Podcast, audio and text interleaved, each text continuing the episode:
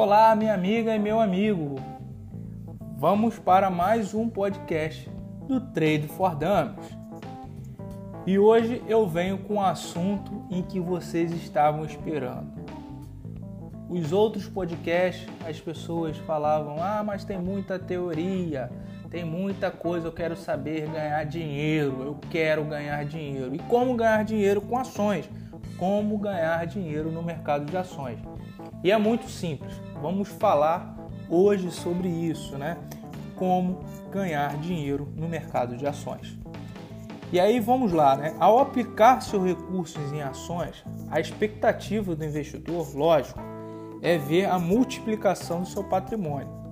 A primeira delas, né, é a valorização da cotação das ações. Você pega lá, entra no seu home broker e faz lá a compra da sua primeira ação. Você comprou a ação por 10 reais, você investidor iniciante não sai de frente do home broker. Você fica lá, acorda e dorme vendo o home broker esperando a valorização das suas ações. E aí você quer que em questão de segundos ela passe de 10 reais e vá para 15, vai para 20. Não é assim. Pode acontecer, pode, mas não é assim. Mas você também pode ter no mercado acionário uma coisa chamada volatilidade. Né? Essa volatilidade, e aí a gente vai ter um podcast lá para frente que vai falar somente de volatilidade, porque é algo extremamente importante. Da mesma forma como você entra e compra a ação por 10 reais e espera a valorização, ela também pode desvalorizar. Você comprou a 10, em questão de minutos ela pode vir para 9,50, R$ reais, R$ reais, beleza? Mas eu já digo para você, isso não é algo somente de iniciante. Muitas pessoas vivem olhando o home broker com medo de perder o dinheiro. Principalmente nessa nova onda que a gente está aí de investidores iniciantes na bolsa, né? Que está aí saiu de renda, eh, de renda fixa e foi para renda variável e fica lá acompanhando, diferente da poupança, que todo, por mais que seja um ganho pequeno, todo mês você tem lá o prêmio, né? Você tem a valorização lá do seu patrimônio. Nas ações não é assim que acontece, né? Essa valorização ocorre por diversas razões. No curto prazo, por exemplo, pode haver alta no preço em funções de notícias que beneficiam a empresa, ou então, como resposta à divulgação de balanços como resultados positivos. Se a empresa colocou lá nas suas, nos seus demonstrativos que ela tem obrigatoriedade de fazer isso trimestralmente, ela pode lá colocar que ela teve um lucro muito maior do que no ano passado, ou no trimestre passado, ou no comparativo com o mesmo período do ano passado, que é o que normalmente se faz quando as, as, as casas de análise fazem em relação ao mesmo período do ano passado. Mas, de modo geral, a valorização consistente das ações de uma companhia no longo prazo está ligada a diversos fatores, como uma boa gestão do negócio, o crescimento sustentável, a manutenção da boa reputação perante os consumidores e investidores, a adoção de normas rígidas de governança corporativa, a capacidade de inovação e de sobrepujar os concorrentes, dentre outras novidades. Então, lembra, né, quando a gente fala de bolsa de valores, quando a gente fala de empresa, você tem um, um campo muito grande em relação a isso. Por isso que quando a gente iniciou nossos podcasts, a gente falava muito em relação a como é a criação, como que funciona, quais são os níveis da bolsa, e a gente sempre vai recordar isso porque isso importa para você que está entrando no mercado ou você que já está há bastante tempo. É importante que você veja quais são as empresas que você está investindo, quais são os níveis, quais são os níveis é, na, na, na própria bolsa de valores, quais são os níveis de governança que ela tem e se ela é, tem uma responsabilidade social ambiental, principalmente nos dias de hoje, vem se levando muito em consideração as empresas que fazem o SG, né, que é a, a parte de, de governança, de sustentável e ambiental. Perfeito? Outra forma de ganhar dinheiro com ações é participando dos lucros da companhia. Calma aí, como assim? Participar dos lucros da companhia. Exatamente isso.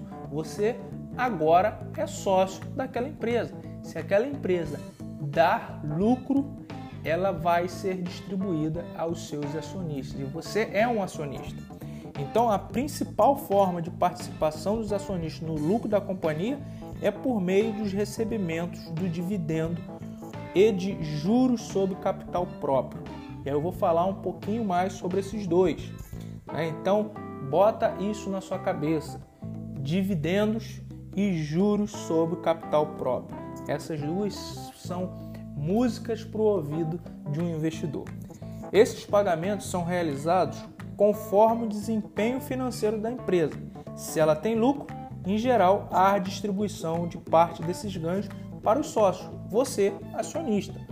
O percentual desse lucro é o valor final que será direcionado aos acionistas, que varia né, conforme uma série de fatores, incluindo, entre outros, a necessidade de investimentos para cumprir o plano de crescimento da empresa o caixa disponível para a realização de novos desembolsos financeiros e os valores mínimos determinados pelo estatuto da companhia. Então, voltamos lá, né? É, é, é importante que a empresa dê lucro, mas ela também hum, precisa fazer um reinvestimento para aumentar o lucro dessas empresas. E aí eu quero dizer para vocês, as empresas de tecnologia, a gente pega lá Apple, Amazon, é, a Apple, por exemplo, né, foi aí, todo mundo conhece a Apple. Então foi uma empresa que ficou por muito, muito tempo, por mais de décadas, sem fazer nenhum tipo de dividendo. E hoje ela é a empresa que mais paga dividendo. Mas para isso ela ficou anos sem pagar dividendo. Ela fez um crescimento muito grande. E outras empresas, principalmente no ramo de tecnologia, a Amazon, a Tesla, é, o, próprio, o próprio Facebook está fazendo isso, não está distribuindo os lucros, mas você vê aí um crescimento extremamente sustentável em relação a essas empresas, né? Então, ela precisa fazer isso. E aí você tem que ver, tem que enxergar, tem que conhecer a empresa, porque lá está escrito dentro do estatuto social da companhia está dizendo quais são os valores mínimos a serem desembolsados pelas empresas, perfeito? E aí a gente tem lá, lembra que eu falei com você sobre dois itens, dividendos e juros sobre capital próprio? Beleza? Vamos falar primeiro sobre o dividendo. Né? Isso é algo extraordinário. Parte do lucro auferidos pela empresa em determinado período é pago aos acionistas em forma de dividendo. O restante do lucro será usado para promover o crescimento da empresa. Vou dar um exemplo. Cada empresa define um percentual de lucro que será distribuído em forma de dividendo. Pela lei, e aí volta o meu caguete de advogado, de, de pessoa do mercado de, do direito. Né? Então, é, as leis das SAs, né, as empresas SAs, é, determinam um percentual mínimo de 25%. Porém, cada empresa pode definir um percentual maior para ser mais atrativo ao mercado, por exemplo. Né? Então, você acha que o seu segmento dá um, um valor muito alto, você pode pegar sim e aumentar para que você tenha um maior número de, de acionistas, né? ou por qualquer outra convenção estabelecida por assembleia. E aí volta aquilo lá é, aos podcasts anteriores em relação às ações preferenciais e é, ações ordinárias. Se você tem ações ordinárias, você pode sim votar para que seja aumentado ou diminuído esse valor, desde que seja estabelecido o valor mínimo de 25%. Perfeito? Então, cada empresa define a periodicidade de distribuição desse dividendo, de acordo com normas da CVM. A periodicidade mínima é anual, porém, cada empresa pode definir periodicidades menores ou dividendos recebidos pelos acionistas não são tributados. Né? Os dividendos dos acionistas não são tributados. E isso tem aí uma discussão muito grande para que seja votado é, na parte do Congresso uma tributação específica, mas por enquanto ainda não tem esse pagamento, esse imposto sobre os dividendos. Diferentemente, né, a gente tem aí sobre o juros sobre o capital, que é a segunda palavrinha que os investidores mais gostam, também conhecido como JCP. Né? Além dos dividendos, as companhias também podem distribuir lucros aos acionistas sob a forma de juros sobre o capital próprio, JCP.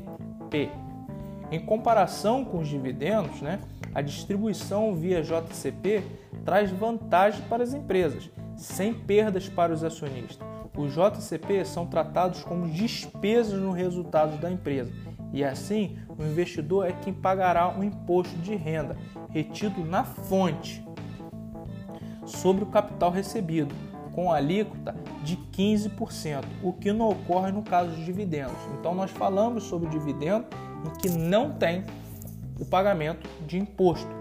Já o JCP tem e é descontado direto na fonte na alíquota de 15%. Essa questão fiscal é benéfica para a companhia, pois sendo o pagamento contabilizado como despesa na empresa antes do lucro, ela não arca com os tributos, repassando esses ônus aos investidores. Porém, os acionistas também não perdem com essa operação, uma vez que o lucro líquido apurado da empresa será maior. Com isso, além da valorização patrimonial se tornar maior, quando houver distribuição de dividendo, se distribuirá mais devido a esse lucro maior. Na declaração de imposto anual de imposto de renda da pessoa jurídica, desculpa, da pessoa física no Brasil, o investidor deverá informar o valor líquido recebido na JCP em rendimentos sujeitos à tributação exclusiva definitiva. Então você, investidor, não precisa pagar o imposto. Porém, você tem que fazer a declaração desse imposto. Beleza? Também temos né, as bonificações e as subscrições. Lembra você que eu falei sobre os tickets que tinha o número 1 e 2. Chegou a hora de saber para que, que serve aquele número 1 e número 2. Na verdade, são as bonificações e as subscrições. A bonificação é a distribuição gratuita de novas ações aos acionistas de uma empresa. Ao longo das atividades, a companhia poderá destinar parte dos lucros sociais para a constituição de uma conta de reserva. Caso a companhia queira, em exercício, em exercício social posterior, a distribuição aos seus, aos seus acionistas o valor acumulado nessa conta de reserva. Poderá fazê-lo na forma de bonificação, podendo efetuar o pagamento em espécie ou com a distribuição de novas ações o recebimento é proporcional ao número de ações que cada acionista possui. A bonificação é proveniente do aumento de capital social de uma empresa. A subscrição é o direito de preferência do acionista para adquirir novas ações ou ativos conversíveis em ações de uma companhia ou em decorrência de proporção das ações que possui quando há aumento de capital social da empresa. Aí, nesse caso, o acionista pode aceitar a subscrição e adquirir novas ações, vender o direito de subscrição a outro investidor ou abrir mão dessa preferência e não adquirir novas ações. Ou seja, você, investidor, tem o direito né, e não o dever de subscrever. E aí a gente pega lá em relação às empresas que tem lá que vão fazer essa subscrição de 10 para 1, ou seja, se você tem 10 ações, você vai receber direito a ter uma subscrição. E aí você vai fazer o seguinte: ou você vai vender a mercado esse direito, né? Você vai pegar lá e vai fazer, não, eu não quero, não tenho dinheiro, eu não quero porque é, eu não, não, quero mais investir nessa empresa, eu acho que o tamanho dela dentro da minha carteira está bom, eu não quero exercer. Você vai pegar e vai vender esse direito aos, é, ao mercado, perfeito? Sem nenhum tipo de problema. Né? E aí a gente tem aí é, alguns eventos específicos que ocorrem envolvendo as ações de uma companhia.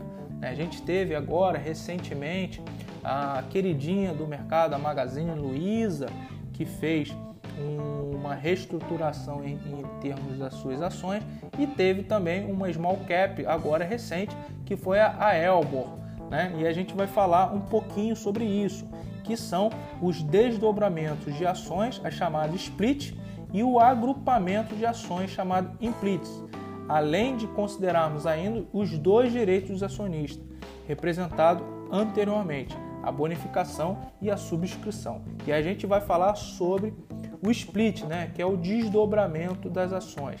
Né? O split de ações é o, é o desdobramento do ativo em mais de um papel. Né? O desdobramento acontece de forma análoga a que se, a que se alguém tem uma nota de 50 reais e a troca por cinco notas de 10. Não há alteração no patrimônio, assim como acontece no split. Por exemplo, imagine que uma ação custe 80 reais e vai passar para um desdobramento de 1 para 4. Isso significa que, para cada ação que o investidor possuir, ela terá direito a quatro novas.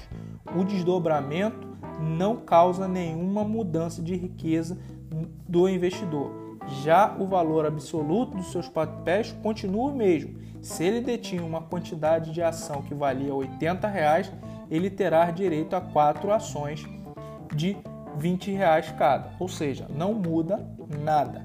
A empresa que realiza o split em suas ações visando, sobretudo, aumentar a liquidez do ativo, e foi o que aconteceu com a Magazine Luiza, permitindo um maior número de negócios no ambiente de bolsa de valores, suponha que, por exemplo, uma ação na bolsa de valores custe aí 950 reais.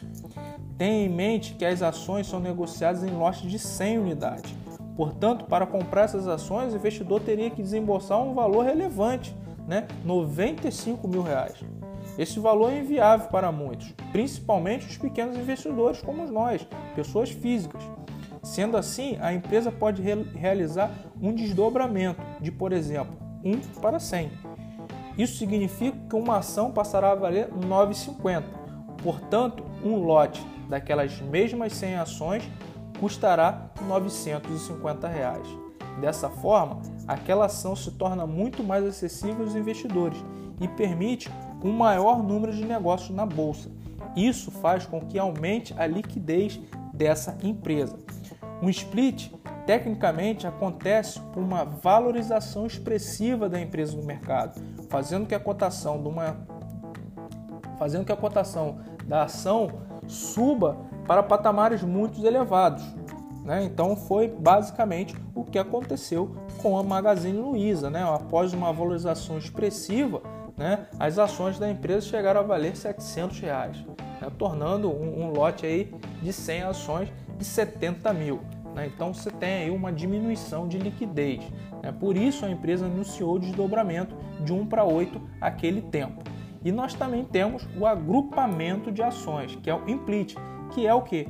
A operação inversa do desdobramento. Né? Imagine, por exemplo, que o investidor tenha cinco ações de uma companhia e cada ação custe 10 reais. A empresa decide fazer um agrupamento de 5 para 1. Após a operação, o investidor passa a ter uma ação daquela empresa com valor de 50 reais. Da mesma forma como ocorre no split, não há perda ou ganho para o acionista, já que o valor absoluto das ações continua o mesmo. Né? As empresas podem recorrer ao agrupamento para reduzir o risco associado aos seus papéis. E aí, lembre-se, né? Uma das formas de se medir o risco de uma ação é verificar o quanto ela oscila em um determinado período de tempo. Imagine que a ação de uma empresa custe 10 centavos esse valor seria prejudicial para os negócios, pois uma valorização de apenas um centavo representa um crescimento de 10%. E aí a gente fala sobre a volatilidade, né? A volatilidade desse papel é muito alta. Então, as mudanças pouco significativas no preço provocariam uma grande oscilação, ou seja, um, uma grande uma grande volatilidade, tornando o papel mais arriscado.